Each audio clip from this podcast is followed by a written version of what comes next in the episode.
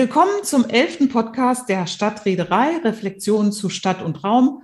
Mein Name ist Christine Grüger und mit an Bord ist wie immer Fetissen. Einen schönen guten Tag auch von mir. Das heutige Thema ist Smart Cities, effizienter, nachhaltiger durch neue Technologien, aber auch lebenswerter. Wir reden gleich mit drei Gästen darüber, was eine Smart City eigentlich ist, in welchen Handlungsfeldern wir versuchen, unsere Städte smart zu machen. Wir reden aber auch über den Umgang mit Daten. Und Christine, was war denn noch Thema in unserem Gespräch heute? Na, erstaunlich ist, dass bei Smart City das Thema Bürgerinnenbeteiligung genauso aktuell ist und ähnlich vorgeht, wie wir das in unseren anderen Projekten kennen. Ein anderer Punkt, der sicherlich uns, die wir nicht so datenaffin sind oder digital affin sind, immer große Sorge bereitet, ist natürlich auch der Umgang mit den Daten. Und was heißt das denn? Was passiert da eigentlich? Und wie sorgsam gehen wirklich Kommunen damit um? Da haben wir eine Menge gelernt, was Datenethik und Medienkompetenz angeht. So, Fee, und wer ist mit an Bord? Ja, wir haben drei Gäste eingeladen und die möchten wir Ihnen jetzt gerne vorstellen. Zunächst beginnen wir mal mit Eva Schweitzer, die eigentlich Kunsthistorikerin und auch Juristin ist, viele Jahre in der Baukultur aktiv war, aber sich seit längerem, jetzt schon seit vielen Jahren, als stellvertretende Leiterin des Referats für digitale Stadt, Risikovorsorge und Verkehr des Bundesinstituts für Bau, Stadt- und Raumforschung, kurz BBSR, ähm, in der Forschung mit Fragen zur digitalen Transformation von Städten befasst und auch mit integrierter Stadtentwicklungspolitik. Dabei insbesondere Fragen behandelt zur digitalen Spaltung, zum Umgang eben mit Daten und auch möglichen neuen Organisationsformen sowie rechtlichen Barrieren. Mit dabei ist auch eine Frau, nämlich Sabine Meigel aus Ulm. Sie vertritt sozusagen die beiden Schnittstellen. Sie ist die Schnittstellenmenge zwischen einerseits Stadtentwicklungsplanung, denn sie hat Landschaftsökologie studiert, aber eben auch Geoinformationssysteme und ist sozusagen auf der anderen Seite, nämlich der digitalen Welt, sehr bewandert, hat das in ihrer Berufsbiografie auch kontinuierlich ausgearbeitet und ist von der Geschäftsstellenleitung, die es gab in Ulm, mit einem kleinen Ausflug nach Brüssel Chefin geworden der Abteilung Digitale Agenda bei der Stadt Ulm und hat dort schon wegweisende Projekte auf den Plan gebracht, ist unter anderem auch in der Ausbildung zuständig. Und eines ihrer Herzensthemen ist es wirklich, wie bringe ich die Jugend dahin, äh, Medien bewusst mit den Daten umzugehen und auch im europäischen Vergleich einiges zu lernen. Ja, und mit diesen beiden Frauen haben wir sowohl den wissenschaftlichen Blick, den Überblick gebend einerseits, aber auch äh, den sehr praktischen Blick habend aus der Kommune kommend andererseits. Wir haben trotzdem uns entschieden, einen dritten Gesprächspartner dazuzunehmen. Das ist Thomas Müller von einer Beratungsfirma der B-Smart City GmbH, wo er Mitbegründer und Geschäftsführer ist, als Wirtschaftsgeograf ursprünglich ausgebildet und mit dieser Firma und seinen Partnern und Kollegen die Städte darin berät, wie sie sich eigentlich zur Smart City entwickeln können, was es dazu eigentlich braucht er ist da unter anderem neben seiner Beratungstätigkeit auch Mitautor verschiedener Publikationen zu Smart Cities, auch Keynote-Speaker bei führenden Smart City-Konferenzen und arbeitet unter anderem als Gastdozent an der Universität Regensburg zum Thema Smart Cities. Wir freuen uns auf diese drei und wir hören mal, was Sie zum Thema zu sagen haben.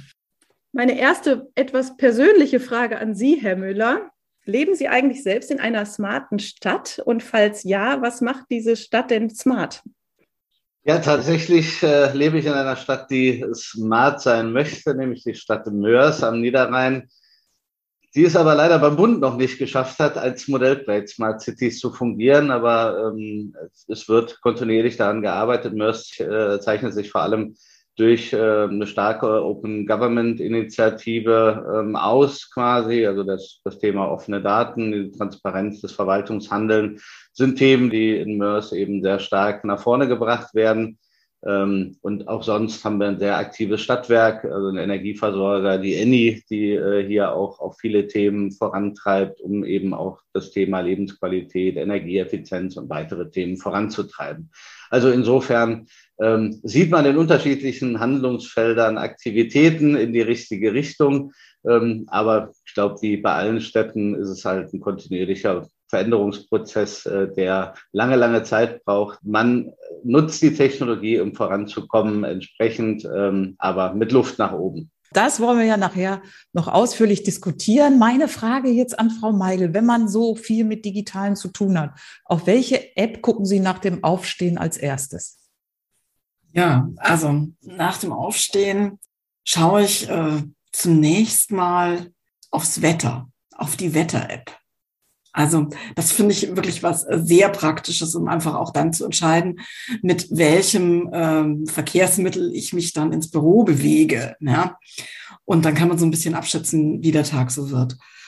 Ansonsten nutze ich wirklich sehr häufig auch Tagesschau-App, also sowas, was, äh, glaube ich, so ganz normal ist. Aber bei uns läuft auch in der Früh ganz normal das Radio, so wie früher auch. Und Frau Schweizer, was hat sich denn bei Ihnen selbst im Alltag verändert, seit Sie sich mit Smart Cities beschäftigen? Also haben Sie zum Beispiel selber was an Ihrem Mobilitätsverhalten geändert? Ähm, haben Sie ein Smart Home oder nutzen Sie eben auch verstärkt Apps? Eigentlich bin ich ja auch großer Fan des analogen Daseins. Das dürfte vielleicht jetzt überraschen. Äh, und gerade weil wir ja eine sehr kritische Perspektive in Deutschland haben zu der Digitalisierung, bin ich, glaube ich, noch eher vorsichtiger geworden als zuvor.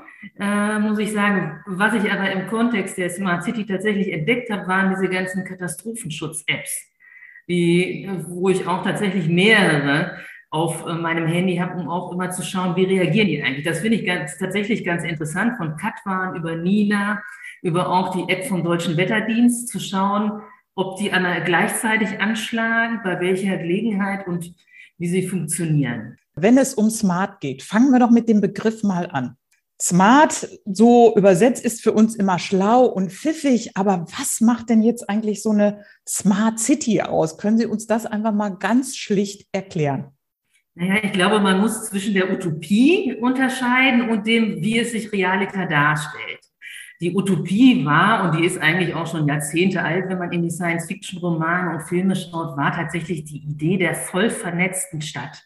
Also die Idee, alle Infrastrukturen zu vernetzen, eine Durchsetzung aller Lebensbereiche mit Technologien. Also ich sage immer, am ehesten und wahrscheinlichsten kennen es viele unter dem Topic äh, Sektorkopplung, was vielleicht auch sinnvoll wäre, ja, zum Beispiel Energieflüsse mit Mobilitätsströmen zu vernetzen. Das könnte im Sinne der Effizienzsteigerung und Klimaschutz ja durchaus positiv sein. Das ist vielleicht ein Handlungsfeld. Aber man kann auch sich durchaus andere Themen vorstellen. Es wird oft ähm, gleichgesetzt mit negativ, weil wir Deutschen lieben Dystopien. Im Übrigen im Film ist es auch so, es gibt kaum Positiv-Szenarien, sondern es ist eigentlich alles dystopisch. Oftmals dann natürlich das Feindbild des Überwachungsstaates, zentralistisch gesteuerten Systems. Ich glaube, äh, mit, mit wenigen Ausnahmen, also im westlichen Kontext findet sich das tatsächlich nicht äh, in, äh, in so einem Maße. Ich würde auch sagen, auch im asiatischen Kontext gibt es nur ganz wenig Beispiele, wo man in diese Richtung steuert. Ich weiß, jetzt kommt gleich China und Social Scoring, aber ich nehme jetzt nicht mal alles vorweg. Das ist vielleicht eins, wo man drauf anspielen könnte, aber da sind wir natürlich auch viel bei Videoüberwachungssystemen, die wir bei uns nicht so stark nutzen. Ich glaube, Realita ist es so, dass im Moment, und das wäre ja auch unser Ansatz, den wir in den normativen Leitlinien immer unterfüttert haben und unterlegt haben, ist die Nutzung von Informations- und Kommunikationstechnologien zu Zielen der nachhaltigen und integrierten Stadtentwicklung. Das wäre eine vorbildliche Smart City. Und das läuft im Moment auf Projektbasis in Einzelbereichen zum Großteil und ist noch weniger gekoppelt und verknüpft über die Bereiche hinweg. Ich frage zunächst Sie, Herr Müller, ausgehend von diesem Begriff Smart, welche schlauen, cleveren, pfiffigen Lösungen und Strategien lassen sich denn mit einer Smart City umsetzen? Was würden Sie noch ergänzend hinzufügen? Ich versuche es immer relativ pragmatisch zu machen, weil ähm, man muss so ein bisschen schauen, wo, wo kommt der Begriff eigentlich her und, und wie hat sich das Thema oder dieses Konzept der Smart City einfach äh, über diese 20 Jahre ähm, äh, entwickelt. Und eigentlich, wenn man es ganz lapidar mal runterbricht, das alltägliche Leben für den Bürger und, die Bürgerin zu vereinfachen, ihnen zu helfen, eben ihrem Leben im Sinne einer wirtschaftlichen, sozialen Teilhabe auch, auch nachzugehen und natürlich auf der anderen Seite eben Unternutzung durchaus auch von Technologie, aber nicht nur eben die äh, entsprechenden ja eigentlich Angebote der Daseinsvorsorge als Stadt zu erfüllen. Wie läuft es in Ulm? Und Sie hatten sich gemeldet und wollten gleich dazu etwas sagen. Frau Meigel. Ja, ich würde äh, das Thema gerne noch mal ein bisschen praktischer auch zum Anfassen machen. Also eine intelligente Stadt ist ja auch nur so intelligent, ähm, wie klug ihre Bürgerschaft ist. Und ähm, das ist ein Aspekt, den sollte man auf gar keinen Fall vernachlässigen. Wenn man sich die Smart City Charta anschaut, die kennt die Frau Schweizer auch gut, dann redet man ja auch von einer partizipativen und einer inklusiven äh, digitalen Stadt. Und diesen Schwerpunkt auch wirklich dann zu setzen, das bedeutet eben die Bürgerschaft in den Mittelpunkt zu stellen und ähm, auch immer ein Stück weit mitzudenken, wie ist denn die digitale Kompetenz von den Leuten, äh, denen man diese Angebote gibt. Also das eine sind die Angebote zur Verfügung zu stellen und eine Stadt mit Sensoren auszustatten. Und das andere ist aber wirklich auch sehr intensiv ähm, Zeit und Arbeit reinzustecken, um die digitale Kluft innerhalb einer Gesellschaft nicht größer werden zu lassen, sondern zu verringern. Und da muss man äh, unserer Meinung nach schon auch sehr viel Angebote machen. Da muss man auch Geld in die Hand nehmen, da muss man Budget in die Hand nehmen. Und äh, von daher sind wir zum Beispiel auch dem Bund wirklich sehr dankbar, dass dieses Programm Smart City auch so gestaltet ist, dass es eben sich nicht nur auf Steine und Beton und was man damit in in der, in der Stadtplanung machen kann, beschränkt, sondern wirklich auch zulässt, dass man im sozialen Sektor ähm, und im kulturellen Sektor wirklich auch Dinge anstößt, sodass viele die in der Stadt wohnen, die in der Stadt arbeiten, die sich in der Stadt aufhalten, auch selber ihren Beitrag zu einer sogenannten klugen Stadt leisten können. Frau Schweizer, Stadtentwicklung hat ja viele Handlungsfelder. Kann man denn trotzdem, trotz diesem gesamtstädtischen Ansatz sagen, in bestimmten Handlungsfeldern ist es leichter umzusetzen als in anderen? In welche Handlungsfelder geht das rein? Äh, ich glaube, was wir ganz zentral in der Smart City Charta ja auch aufgeschrieben haben, ist, dass es wichtig ist, dass die Entwicklung dieser Strategie an den Bedarfen der lokalen Stadt ansetzt, also an den Zielen der einzelnen Stadt, sagen wir mal so. Klar ist, dass die Städte alle das Ziel der Nachhaltigkeit verfolgen. Also das wäre sozusagen ein Oberziel, was, glaube ich, über alles gesetzt werden sollte, wie auch das Ziel des Gemeinwohls. Aber dann macht es absolut und überhaupt auch nur Sinn zu sagen, wo sind die zentralen Bedarfe? Das sollte immer der erste Schritt sein. Wo sind die Handlungsfelder? Wo macht der Einsatz von Technik überhaupt Sinn?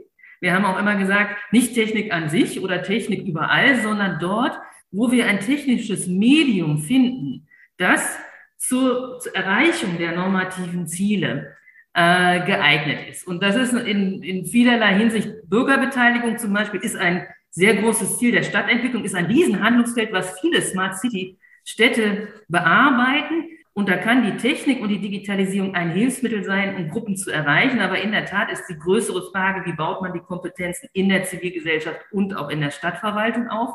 Das ist, glaube ich, durchaus auch in beiden Komponenten so zu sehen. Wie kann ich dann äh, sagen wir mal, kommunale Bildungs- und Lernlandschaften aufbauen, um lebenslanges Lernen zu ermöglichen. Aber wenn man jetzt mal nicht auf dieses Thema Kompetenzen und Beteiligung zielt, gibt es natürlich ein paar ganz zentrale Felder, wo auch schon viel technische Infrastruktur besteht.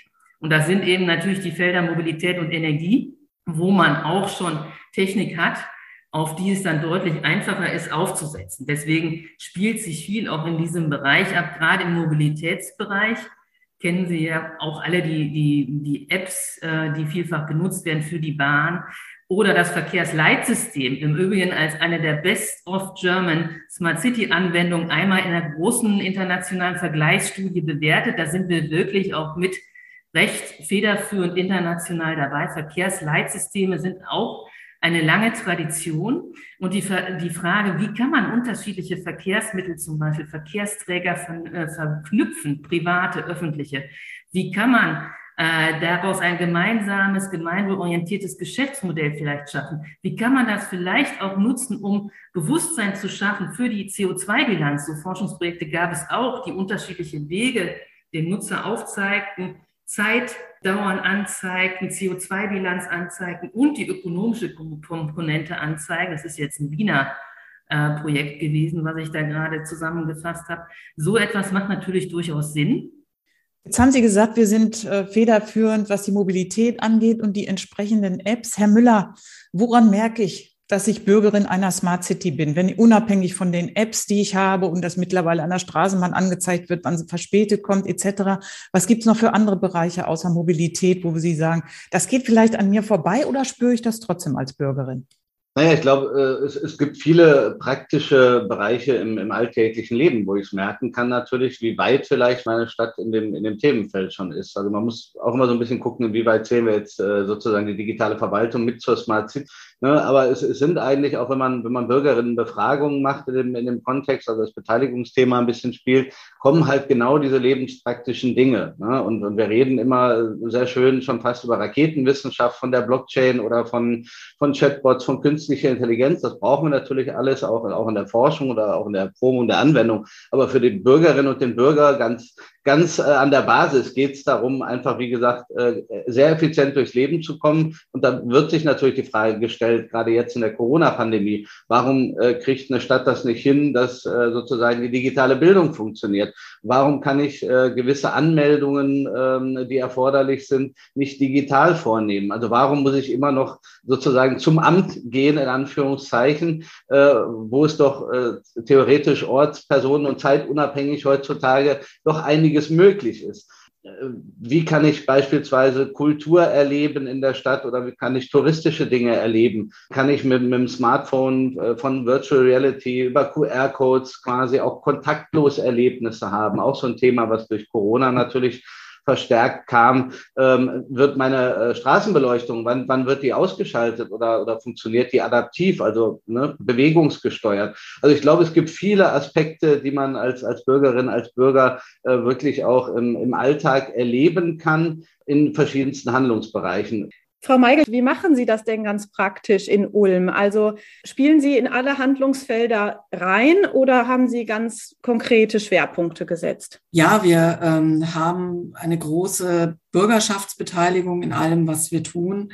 Wir haben uns aber bei der Strategie durchaus auch die Aufgabe gestellt, dass wir gesagt haben, wir wollen jetzt keine Strategie auf einzelne Handlungsfelder beschränkt machen im Bereich Smart City, sondern wir sehen das wirklich für alle Handlungsfelder, die eine Kommune zu bearbeiten hat und äh, wo sie eben auch was tun kann. Von daher äh, geht es bei uns in der Strategie und in der strategischen Ausrichtung zunächst wirklich auch von der Mobilität über Klima und Nachhaltigkeit, über Energie, auch hin so den ähm, eher kulturellen, sozialen Themen, auch wie Zusammenhalt und Gesellschaft.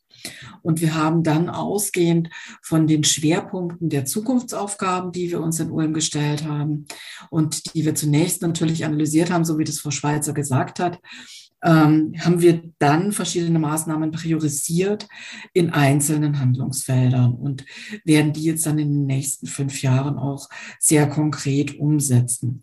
Um Ihnen da ein Beispiel zu geben, ähm, ich gehe jetzt auch wieder in den Bereich eher Soziales und Bildung rein, weil äh, das ein Bereich ist, der häufig nicht so oft genannt wird. Ja. Bei uns kam die Anforderung aus der Bürgerschaft raus, dass gesagt wurde, es wäre doch schön, wenn wir ähm, Orte hätten in der, in der Innenstadt, an denen man sich treffen kann, ohne etwas zu konsumieren, die wir online buchen können, wo wir zusammen arbeiten, wo wir zusammen lernen können.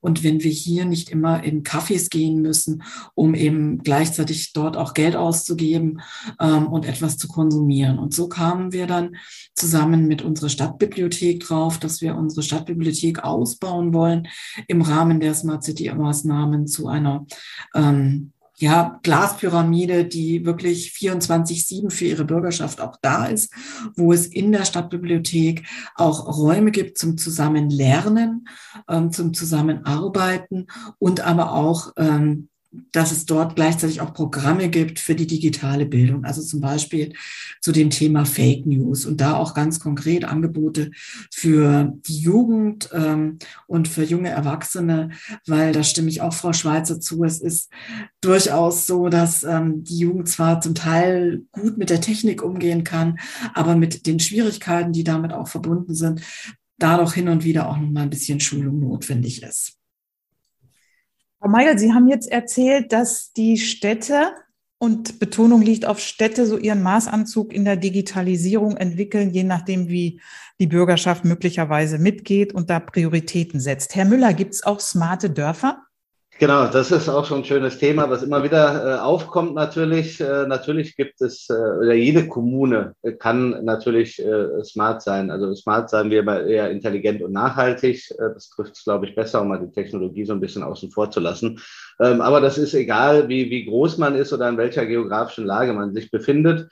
Ähm, es ist ja eine, eine Grundhaltung, ähm, weil ich möchte gerne den Begriff vielleicht noch einmal noch mal runterbrechen in, in meinem Verständnis, wenn ich das auch mal wirtschaftsgeografisch betrachte, würde ich sagen, wir haben heutzutage einfach gesellschaftliche Rahmenbedingungen, Standortanforderungen, die haben sich mit der Zeit geändert. Insofern ist das Thema Smart City ja, alter Wein in neuen Schläuchen. Die, die Größe äh, ist völlig irrelevant. Also wenn Sie mal nach, nach Hessen gucken, nach Bad Hersfeld oder wenn Sie sich andere kleine, auch kleinere Kommunen oder Landkreise anschauen, die als, als Smart Region sich positionieren, ähm, da ist unheimlich viel, was zu tun ist. Ähm, und von daher würde ich niemals sagen, das ist nur was für Städte. Das wird aber landläufig, weil es im Begriff äh, steckt, natürlich so verstanden. Aber gerade die, die angesprochene Herausforderung, Mobilität, äh, Ehrenamt, das sind Themen, die gerade im ländlichen Raum besonders wichtig sind, ähm, um überhaupt die Daseinsfolge zu ermöglichen. Auch in der Gesundheitsversorgung beispielsweise sind digitale Lösungen natürlich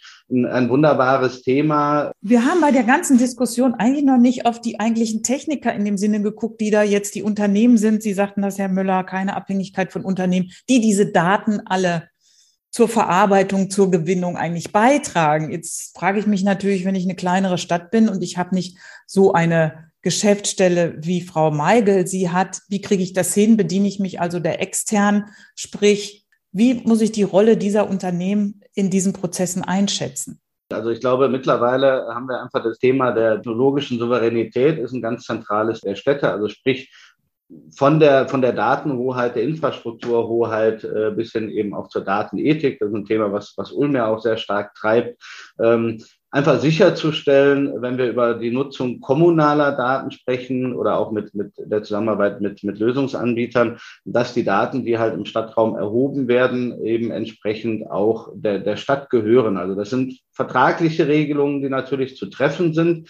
Ähm, und auf der anderen Seite äh, ist es aber auch immer die Frage des Verständnisses, und das muss man in der Strategie eigentlich mitdefinieren, äh, wie sehen wir denn die Rolle externer Partner? Mit welchem Verständnis? Weil eine Stadt kann diese Themen nicht alleine alle umsetzen. Man ist auf Partner angewiesen, ob das aus der Wissenschaft ist, ob das aus der Wirtschaft ist. Aber man muss das Rollenverständnis definieren. Äh, wie sind die Rahmenbedingungen, die Spielregeln, mit denen eben eine Stadt dann mit, mit Partnern natürlich auch arbeitet?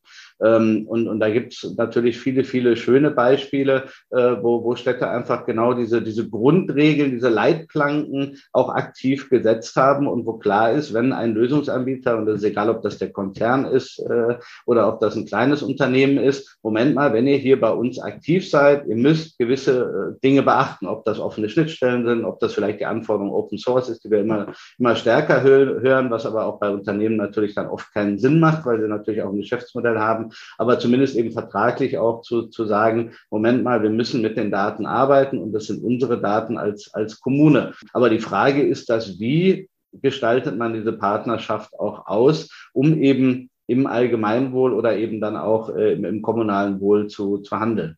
Ja, da würde ich vielleicht äh, an Frau Meigel gerne auch mal weitergeben, weil gerade das Thema Datenethik äh, und, und Datenhoheit äh, ein ganz, ganz wichtiges Thema auch ist. Ja, nachdem Sie mit dem Ball jetzt ja so äh, zugeschossen haben, nehme ich den natürlich äh, gerne auf. Sie haben das Thema Datenethik angesprochen. Wir haben uns in der Stadt Ulm relativ früh mit diesen Themen Thema beschäftigt, auch mit der Politik zusammen, mit unserem Stadt- und Gemeinderat, weil wir es als wichtig empfanden, dass wir die Leitlinien, mit denen wir in diese Smart City Entwicklung gehen, zunächst mal diskutieren, mit denen die für eine Stadtverwaltung die Auftraggeber sind, also die Politik. Und ähm, da auch so ein gemeinsames Grundverständnis schaffen, wo wollen wir denn eigentlich hin? Das hat ähm, durchaus viele Diskussionen mit sich gebracht und Sie haben vorher die Frage auch gestellt, äh, was macht denn eine kleine Stadt? Und ich glaube, das ist wirklich auch der Punkt.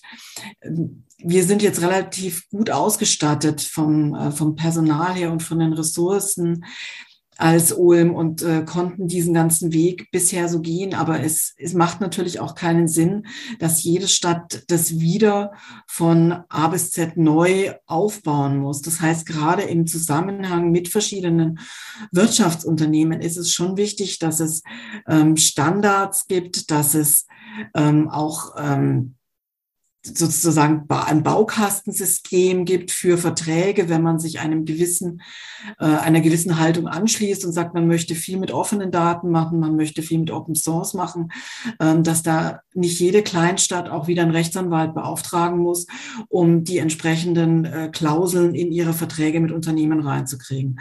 Ich glaube, da haben wir schon noch einen ganz schönen Weg in Deutschland auch vor uns.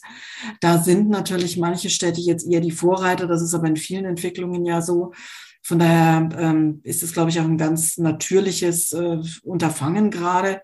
Aber letztendlich muss es dahin gehen, dass äh, viele Dinge eben noch mehr zum Allgemeingut werden, dass man mehr als äh, einzelne Kommune sich mit der anderen Kommune dann auch austauscht, Dinge weitergibt und äh, sozusagen dieses Wissen auch offen zur Verfügung stellt. Da ist ja auch dieses Programm, ähm, das jetzt neuen BMWSBs, Ministerium, früher BMI, Smart City Made in Germany, glaube ich, wirklich sehr gut dafür ausgerichtet, weil es sehr viel auf Kooperation setzt und sehr viel auf äh, Transfer des Wissens und gemeinsames ähm, Vorangehen in Deutschland. Wenn wir gerade noch mal bei den Daten bleiben und ähm, vielleicht diesen Schwenk zu Kooperation, gesellschaftlicher Teilhabe etc. gleich noch mal aufgreifen. Frau Schweizer, ich würde Sie gerne noch mal fragen. Sie hatten eingangs gesagt, einerseits, dass Sie selber ein Stück weit vorsichtiger vielleicht geworden sind, auch im Umgang mit Daten und gleichzeitig haben Sie auch in Ihrer Forschung sich intensiv mit Data Governance beschäftigt. Was ist das genau? Welche Gefahren sozusagen sehen Sie und wie kann man auch ähm, dem Bürger, der Bürgerin ein gewisses Unbehagen bei mit dem Umgang neuer Technologien oder diesem Einspeisen neuer Technologien ins alltägliche Leben nehmen? Worauf wäre da zu achten? Ja, wir haben ja letztes Jahr eigentlich in einem anderthalbjährigen Diskurs äh, diese Datenstrategien für die gemeinorientierte Stadtentwicklung entwickelt, wo wir viele dieser Themen, also was heißt Datenhoheit? Ich glaube, das ist ein zentraler Begriff, der mittlerweile sehr stark diskutiert wird. Das muss man auch sagen. Auch Datensouveränität gab es doch recht herbe Auseinandersetzung in den Feuilletons, wer eigentlich überhaupt derjenige sein könnte und sollte, der die Datenhoheit hat. Ich glaube, äh, darüber sollten wir viel, viel mehr reden. Was sind denn meine Daten? Wie gehe ich mit meinen Daten um? Also diese Frage der Bewusstseinswerdung ähm, ist, glaube ich, ganz zentral. Und ähm, da teile ich auch das, was Barcelona sagte, wo ja wieder darauf verwiesen wurde und und Finnland und viele andere Städte, dass wir natürlich auch da bei den Bürgern an sich anfangen sollten. Ja, dass jeder selber reflektieren sollte, wem gebe ich meine Daten, wofür und wozu. Und ich finde immer diese Idee, zum Beispiel Fragen wie, wem gehören die Daten? Das sind die neuen Zukunftsfragen. Wem gehört die Stadt? Sind jetzt, wem gehört die Daten? Und warum sollen wir nicht eine Ideenarbeit oder Konzepten der Daten ein Ende? Ich habe mal einen Artikel geschrieben zum Thema Data Commons, Daten als Gemeinschaftsgüter. Warum geben wir, nehme ich mich jetzt vielleicht mal gar nicht aus, unsere Daten recht freiwillig und bereitwillig äh, unter Klicken des Jahres an große äh, Social-Media-Anbieter, sagen wir es mal so abstrakt, ähm, und, und setzen unsere Fotos hinein, unsere privaten Vorlieben und sowas und haben aber dennoch Bedenken der Stadt zum Beispiel oder der öffentlichen Hand, zumindest in Deutschland, das mag ja für andere Regionen anders sein, unsere Daten anheimzugeben. Und deswegen bin ich großer Fan von dieser Idee der Datenspende zum Beispiel, so etwas mal zu diskutieren in breiter Front und das positiv zu konnotieren und auch vielleicht mit so Fragen der Setzung. Wir wissen, dass die, das Großteil immer zum Beispiel bei den äh, Energieanbietern bleibt, die standardmäßig vorgesehen sind. Noch nicht mal so sehr, ob, ob es jetzt ökonomisch sinnvoll ist oder ökologisch.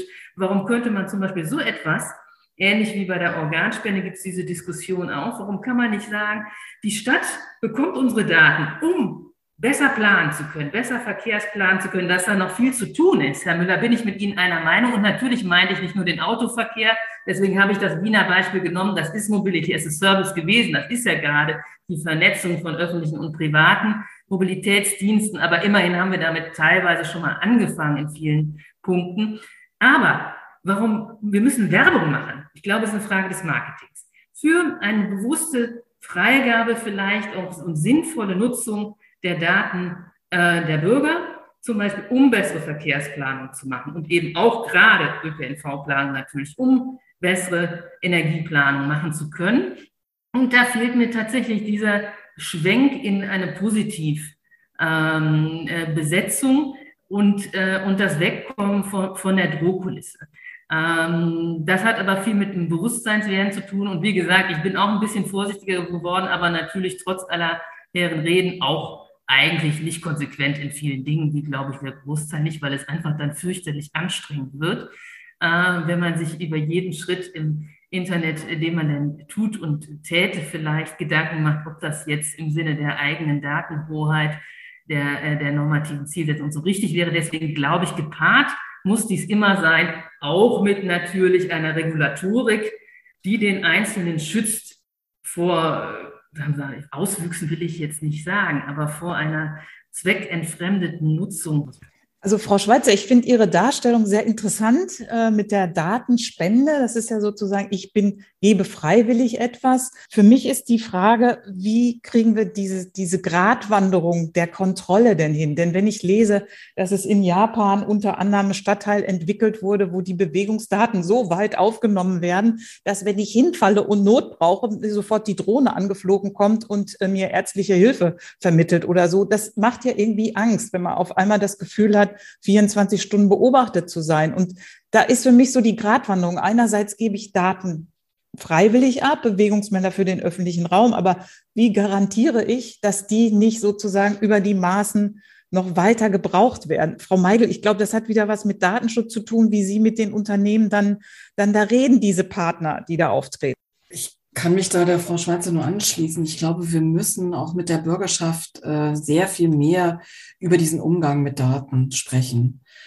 Bei uns in der Smart City Strategie in Ulm ist das auch unsere vierte Zukunftsaufgabe, also neben Klimaschutz und Nachhaltigkeit wirklich dieser ähm, sehr explizite Umgang mit Daten weil wir da diese Diskussion brauchen. Wir brauchen sehr viel mehr Aufklärung, wir brauchen sehr viel mehr Wissen, wir brauchen sehr viel mehr Kenntnisse. Ähm, damit eine Bürgerschaft sich auch wirklich aufgehoben fühlt, in dem und wirklich selber auch entscheiden kann und kompetent entscheiden kann, was mache ich, wem gebe ich die Daten. Und da haben wir noch einen weiten Weg vor uns.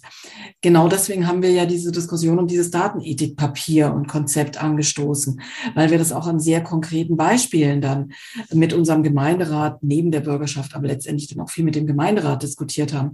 Und da geht es dann um so Punkte, ähm, wenn ich in eine Tiefgarage fahre, welche Kennzeichenerkennung möchte ich dort? Was lasse ich zu? Was lasse ich nicht zu? Wie werden die Daten gespeichert?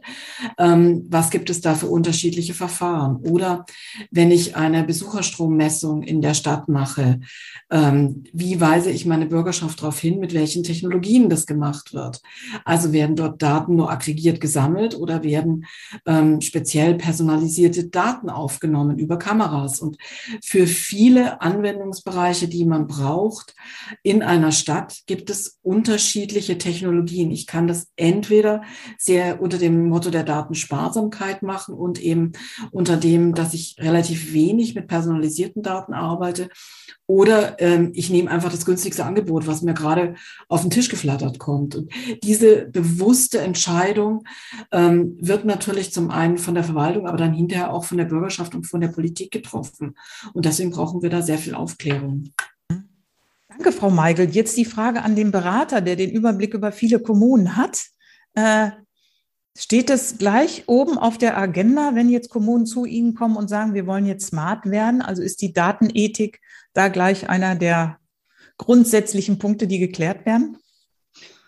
Definitiv nicht. Also da stehen natürlich die pragmatischen Lösungen erstmal im Vordergrund äh, quasi. Aber äh, natürlich, äh, gerade wenn wir über Sensorik und andere Themen sprechen, dann kommt man schnell an den Punkt, Moment mal, habt ihr denn eigentlich geklärt, wie mit den Daten umgegangen wird? Ne? Oder eben auch die Frage, wo wir einfach noch die Silostrukturen auch äh, viele in den Verwaltungen haben. Also ich, ich würde es gerne unterteilen. Einmal haben wir Daten, die natürlich von, von draußen aus dem Stadtraum reingespielt werden, die die Kommune nutzen kann. Auf der anderen Seite hat eine Kommune unheimlich viele Daten natürlich äh, schon jetzt zur Verfügung, die aber nicht äh, sozusagen verschnitten werden und, und dann auch nicht für eine bessere Planung genutzt werden können. Da haben wir intern Barrieren, also auch intern muss sich die Verwaltung fragen, wie können wir eben Datensilos aufbrechen, dass wir die Daten eben äh, wirklich auch so verarbeiten können. Äh, ne? Also Beispiel, wenn wir, wenn wir über, über Hitzeinseln äh, sprechen oder Starkregenereignisse, dann habe ich natürlich einerseits Sensordaten, ich brauche aber auch die Geoinformation dazu, ich brauche entsprechende Daten eben von aus dem Baubereich quasi, die alle irgendwo verschnitten gefunden werden müssen. Und selbst das ist ja heute noch nicht möglich. Also ich, manchmal muss man vielleicht auch den Schritt zurückgehen und sagen, Moment mal, wenn wir über, über Daten, äh, den Umgang mit kommunalen Daten sprechen, dann müssen wir natürlich unsere Hausaufgaben intern machen, weil das ist äh, unverfänglich. Da gibt es viele Daten, die können wir in Wert setzen, wie man das so schön sagt dann auch. Äh, und auf der anderen Seite haben wir natürlich immer die Fragestellung, was passiert draußen? Und da gab es ja schon genug Fälle, wo dann äh, die Sensorik am Laternenmast beispielsweise aufgehangen wurde und direkt der Aufschrei in der Bürgerschaft, was macht ihr denn jetzt da? Werde ich jetzt hier getrackt? Ne? Also diese, diese automatischen Reflexe obwohl der Bürger halt selber sich im Internet frei bewegt und seine Daten eigentlich jedem gibt. Äh, es ist so ein bisschen ein Spannungsfeld, was schwierig ist. Ich glaube, was wichtig ist, ist, dass man immer eine gute flankierende Kommunikation hat zu allem, was man tut. Ähm, und, und das ist für mich eine der größten Baustellen. Bevor wir eben tiefer mit der Bürgerschaft zu den Datenthemen kommen, äh, muss ich natürlich eben äh, gewisse Leitlinien schon mal erarbeiten. Aber ich muss vor allem die Bürger aufklären darüber, warum und wieso ich was tue.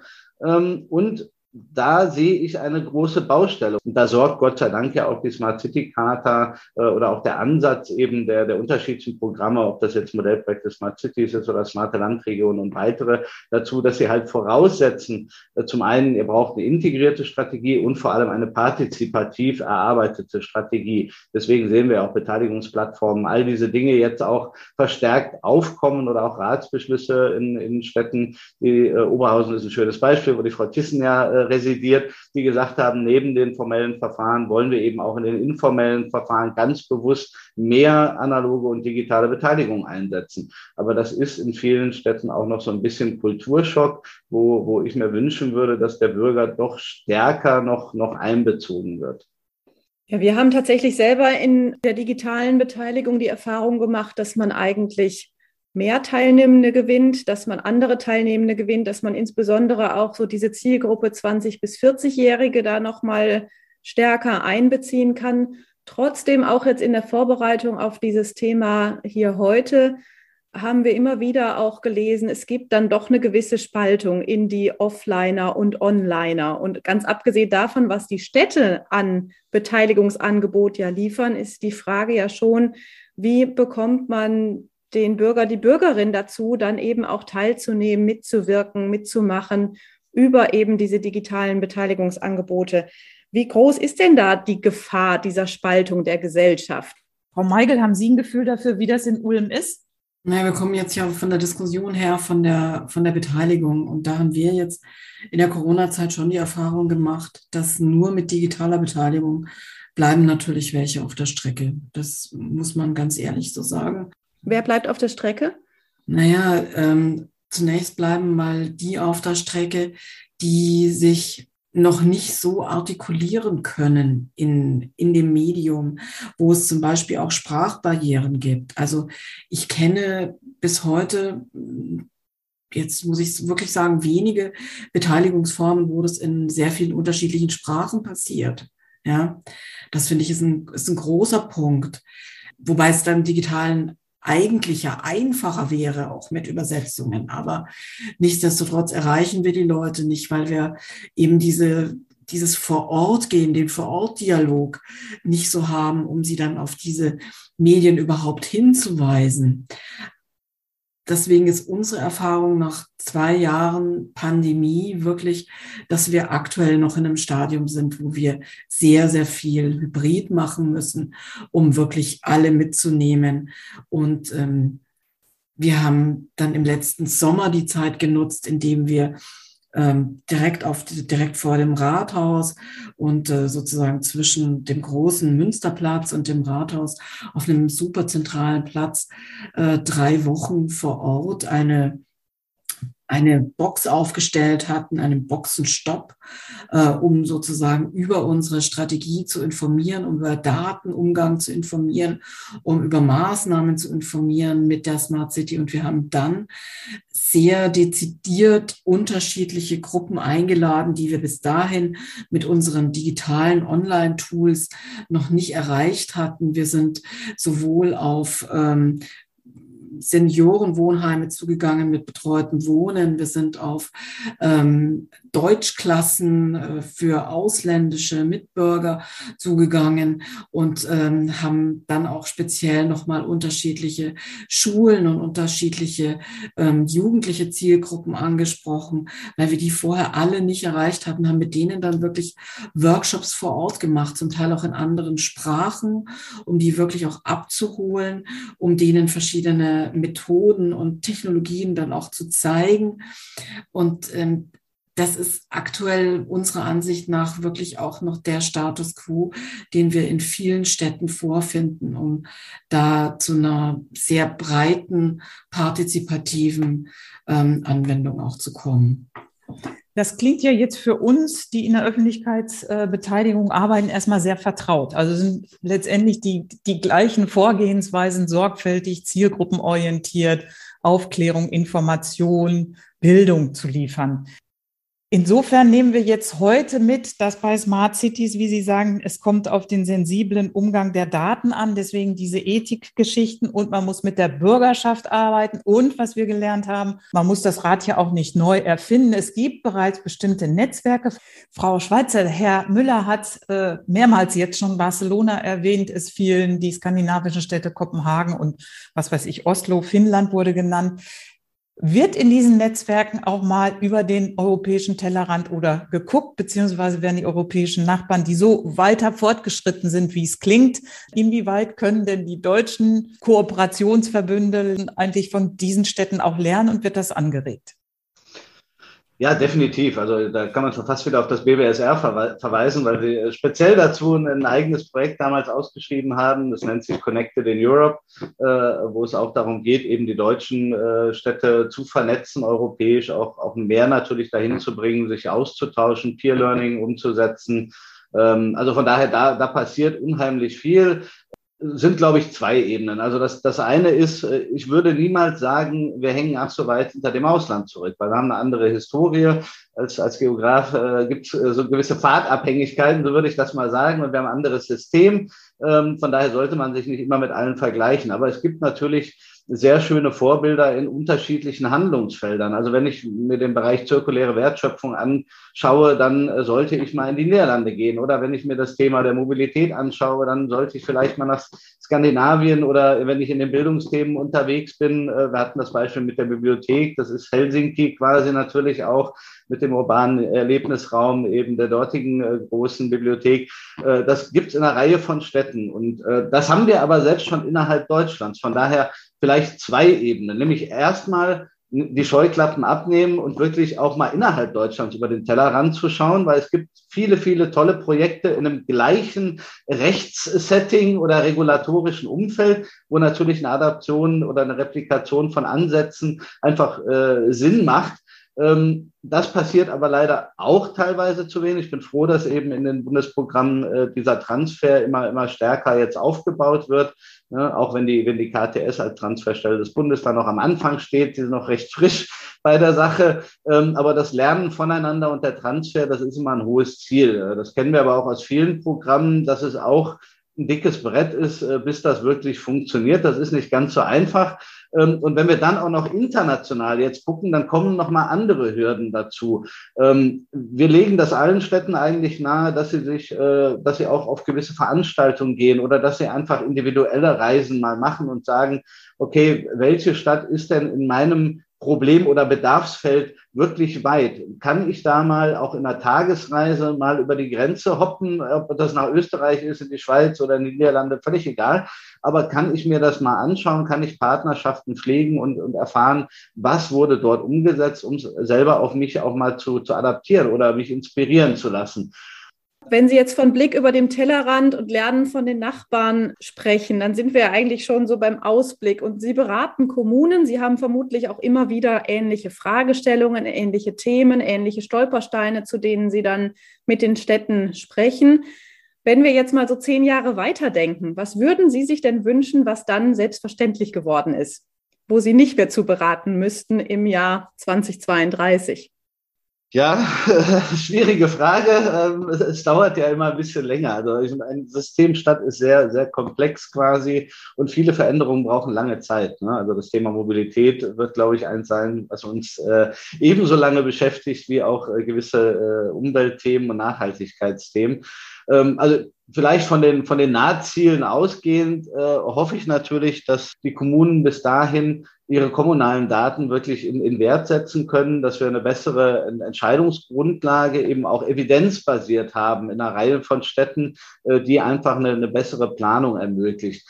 Äh, ich wünsche mir, dass die, dass die Bürgerschaft äh, quasi über, über neue Governance-Formen besser einbezogen wird, auch vielleicht dezentraler mitentscheiden kann. Stichwort partizipative Bürgerbudgets ist auch so ein Thema, was in Osteuropa sehr, sehr stark äh, ähm, gekommen ist. Polen ist ein Vorzeigebeispiel in Deutschland sehr, sehr kritisch, aber eben auch zu sagen, ähm, ihr seid als lokale Experten die, die wissen, welche Probleme im Stadtteil, im Quartier vor Ort eigentlich da sind, das ernst zu nehmen und eben dort dann auch die Ideen, also diese kollektive Intelligenz, so sagen wir das immer, ähm, abzuholen ähm, und, äh, und die wirklich ernst zu nehmen.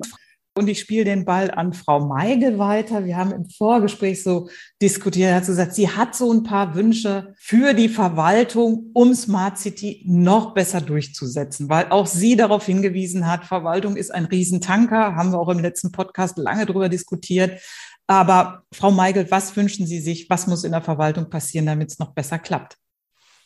Also ich würde mir wünschen, dass es wirklich absolut selbstverständlich ist, dass man nicht mehr in Silos arbeitet, dass man sehr viel mehr ähm, fachbereichsübergreifend ähm, im Querschnitt arbeitet und äh, nicht mehr nur in den einzelnen Linienstrukturen und dass das wirklich in die in das selbstverständliche alltägliche Verwaltungshandeln ähm, übergegangen ist. Nicht nur in den Kommunen, im Übrigen auf der gesamten Ebene. Also auch Länder und Bund mit ähm, einbegriffen. Und äh, das Zweite, was ich mir wünschen würde, wäre, dass äh, sich dann in Deutschland auch eine, ein digitales Ehrenamt, ein, äh, eine digitale Ehrenamts-Community äh, in diesem Bereich ausgebildet hat, die ähm, wirklich Verantwortung übernimmt, die aufhört, Verwaltungen immer nur ähm, zu beschimpfen. Das ist momentan in Deutschland leider sehr ausgeprägt, ähm, dass Verwaltungsmitarbeitende hauptsächlich beschimpft werden und ähm, dass es relativ wenig konstruktives Miteinander gibt. Das ist in anderen europäischen Ländern ähm, sehr viel besser ausgeprägt, dass man wirklich gemeinsam an einem, an einem Fortschritt, an einer Entwicklung arbeitet. Und in Deutschland wird gerade leider ähm, aktuell sehr viel, sehr viel gegeneinander und sehr viel geschimpft. Und ähm, wenn wir da wieder dorthin kommen in, oder wieder dort sind in zehn Jahren, dass man miteinander und füreinander Verständnis hat und dann gemeinsam den Weg vorwärts geht, dann hätten wir ein äh, großes Stück erreicht und wären einen großen Schritt weiter. Ähm, Frau Schweizer, nun an Sie die Frage, wenn Sie in zehn Jahren eine Follow-up-Studie machen würden, an welche neuen Erkenntnisse würden Sie dann gerne gewinnen in Bezug auf die Smart City? Ich würde tatsächlich die Frage dieser digitalen Kompetenzen in der Zivilgesellschaft und auch in der Verwaltung interessieren. Wie hat sich das entwickelt? Gibt es so etwas wie ein lernendes System, was etabliert wurde für alle Bevölkerungsschichten, das uns mitnimmt auf den Weg in neue Technologien? Wir sind ja heute noch gar nicht zu den, zu den Fragen von künstlicher Intelligenz gekommen und, und anderen virtuellen Welten, die wir gerade diskutieren. Wie entwickelt sich das soziale Miteinander, das soziale Gefüge, auch im Hinblick auf diese neuen Technologien sind Systeme entwickelt worden, die da sicherstellen, dass wir alle mitgenommen werden, dass wir aktiv Teil sind dieses Systems als digital kompetente Bürger. Und auch nochmal die Frage, gibt es einen neuen bewusstes, ähm, bewussten Umgang, dieses Thema der Datenallmende, wo wir auch gemeinschaftlich, äh, sozusagen als Crowd-Data-Community, das wäre so mein Wunschbild, so weit gekommen sind oder dort Ansätze haben. Und dann nochmal so ein kleiner Nebenbemerkung auch zu dem Thema Skandinavien. Ein großer Unterschied ist nämlich zum Beispiel, dass dort ein viel größeres Vertrauen in die Verwaltung gesetzt wird. Und eine sehr starke zentrale Datenerfassung, da wird gar nicht so groß drüber diskutiert, sondern da wird vertraut in die öffentliche Hand und in die Gemeinschaft. Also diese Form des Gemeinsinns und gemeinschaftlichen Gefühles, dass wir das gemeinsam schaffen und wie sich das entwickelt hat. Also von der Idee der kompetenten Gemeinschaft, die sich auch nicht immer in diesem bipolaren Gegeneinander, das sehe ich wie Frau Meigel auch, auch, auch der Bund wird häufiger mal beschimpft, ehrlich gesagt, als Fördermittelgeber, sondern in einem konstruktiven, kooperativen, gemeinsamen Entwurf eines neuen äh, Gesell oder nicht neuen Systems, sondern wollen wir nicht so weit gehen, einer modernisierten, digital-analogen Gesellschaft. Ja, da werfen Sie einige neue Themen auf. Die schaffen wir jetzt heute nicht mehr, aber ich denke, wir konnten unseren Zuhörern und Zuhörerinnen zumindest die smarte Stadt ein bisschen näher bringen. Dafür ganz vielen Dank an Sie drei. Vielen, vielen Dank.